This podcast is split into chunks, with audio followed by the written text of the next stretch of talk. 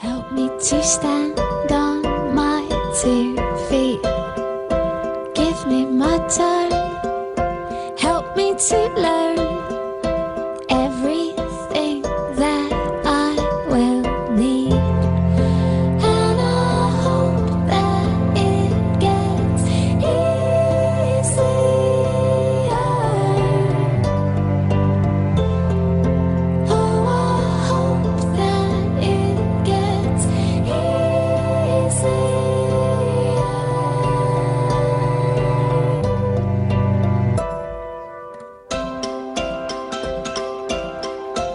Solo se me ocurre una explicación lógica que haga comprender el arbitraje de ayer en Getafe.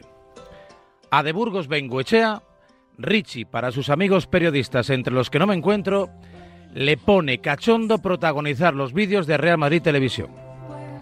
Le tengo por un árbitro capaz, sobre todo en la labor, pero no tiene suerte con el Real Madrid, esa es la verdad. Quizá porque no se la trabaja. El caso es que todo este desamor comenzó allá por 2017, al calor de una Supercopa veraniega que todavía se disputaba en territorio patrio. Un clásico al que llegó el Madrid con una camiseta de un extraño tono azul que apenas se distinguía del azulgrana de aquel Barcelona en el que Luis Suárez hacía de las suyas. De las suyas significa piscinazo ante Keylor Navas para provocar un penalti inexistente. Luego llegó la jugadita de Marras. Cristiano al galope. Un Titi empuja por detrás. Cristiano al suelo. Y lo que parecía una pena máxima acabó siendo máxima pena para el portugués. Segunda amarilla por tirarse, expulsión, empujón al colegiado y cinco partidos de sanción. Un buen combo.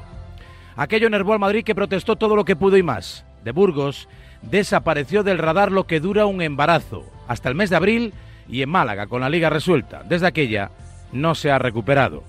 Este año lo vimos por el Pizjuán y Ancelotti le salieron un par de canas con algunas de sus decisiones. Ayer tuvo tiempo para indultar a Damián Suárez en la primera jugada del partido. Se comió dos penaltis, uno de ellos sobre Brahim, tan claro que dio bochorno que Latre no se saltase el protocolo para avisarle.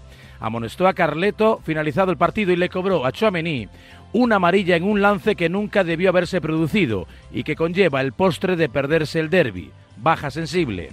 El Madrid cometió media docena de faltas y se fue fuertemente penalizado. Yo en este terreno ya me rindo, tiro la toalla, pierdo toda esperanza.